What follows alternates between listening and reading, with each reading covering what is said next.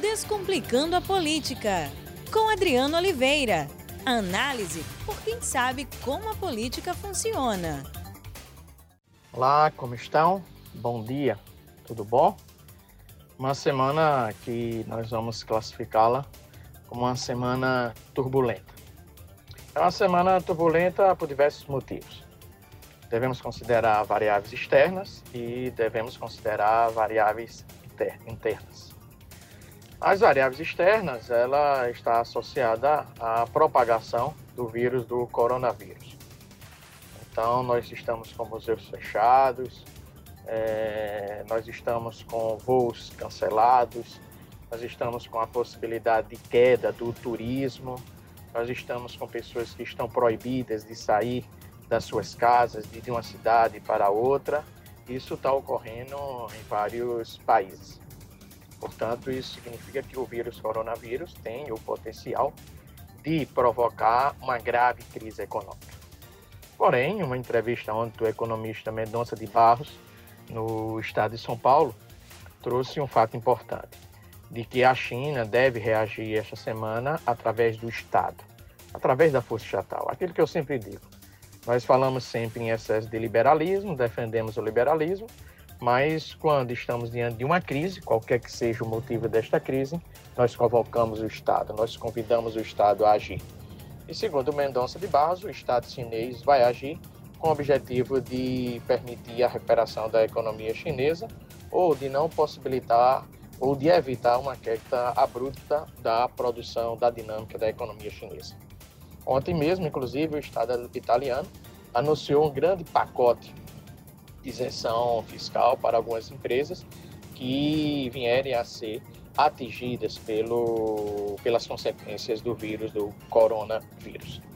Pois bem, há outro também, né? É importante salientar a queda das bolsas. Então, como as bolsas irão se comportar hoje, as bolsas internacionais, em particular a bolsa europeia e a bolsa americana.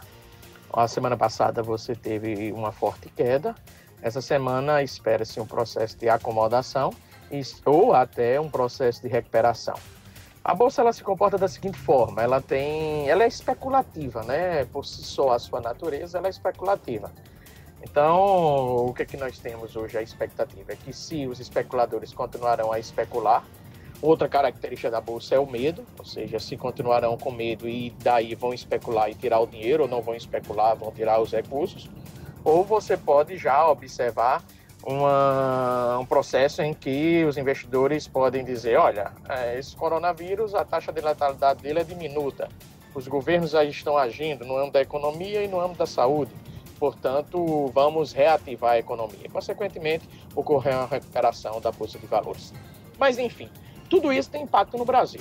Então, tem um forte impacto no Brasil, porque quando você perde como é, é, é, é, dinâmica, a dinâmica econômica enfraquece na comunidade europeia, na China e nos Estados Unidos, isso afeta fortemente também a Bolsa de Valores brasileira e a economia brasileira. No caso específico da variável interna no Brasil, nós temos a relação governo Bolsonaro com o Congresso Nacional. Tudo em razão de quê? Da falta de habilidade do presidente Bolsonaro, eu insisto tudo por conta da falta da, de habilidade do presidente Bolsonaro. Claro que o presidente Bolsonaro tem um argumento que mudou seu padrão, mudou seu padrão de relacionamento com o Congresso Nacional. Eu já abordei isso aqui. Ele não faz um governo de coalizão, ele não distribui cargos com deputados, não distribui cargos com governadores, enfim, ele não constrói uma base parlamentar. Então, de fato, é um governo atípico comparado com os governos que já observamos na dinâmica política brasileira. E essa ausência de coalizão, ela existe por falta do diálogo do presidente e da sua escolha. E a escolha é muito simples. O presidente não quer dialogar com o Congresso, não quer conceder espaços no Estado para os parlamentares. O que ocorre? Ocorrem turbulências, ocorre crise. O agravante que eu vejo é quando o presidente ataca as instituições ou defende a, os ataques às instituições. Este é o perigo. Foi o meu comentário da última sexta-feira.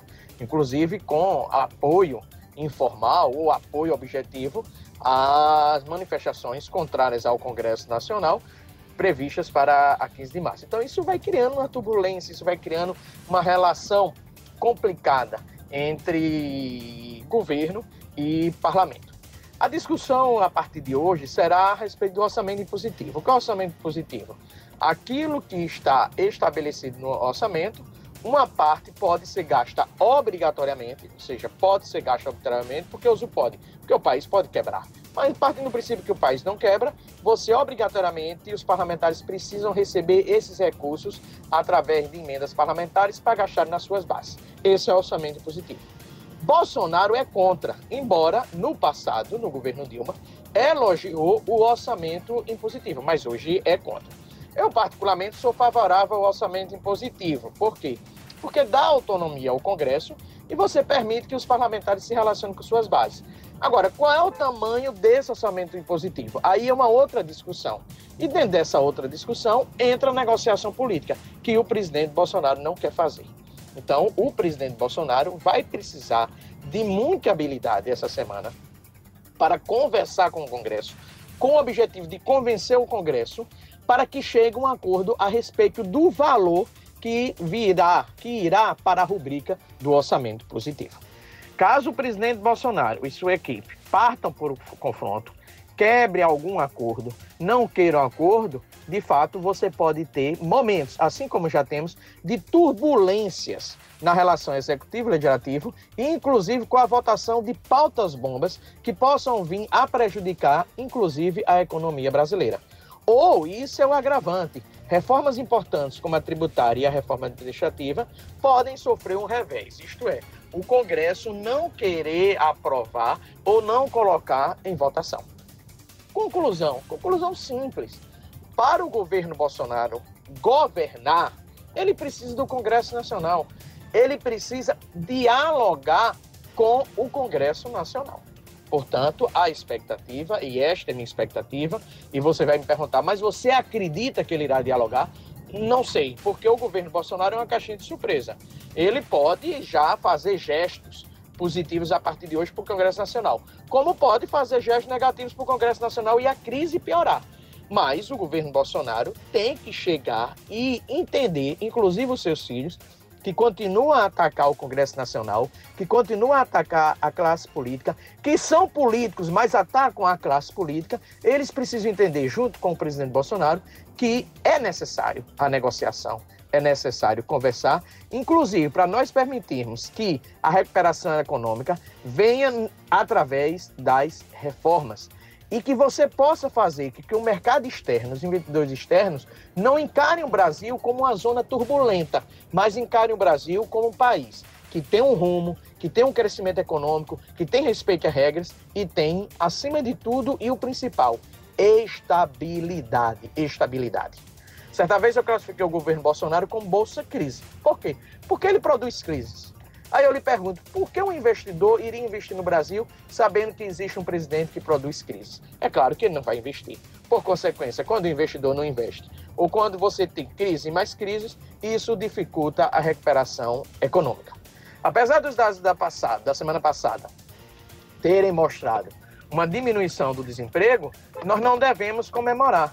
Por que nós não devemos comemorar? Simples, porque o desemprego ainda está muito alto. Simples, porque o coronavírus pode permitir uma queda da expectativa de crescimento da economia brasileira para este ano, de 2 que estava em 2% pode diminuir para 1,5%. Enfim, conclusão.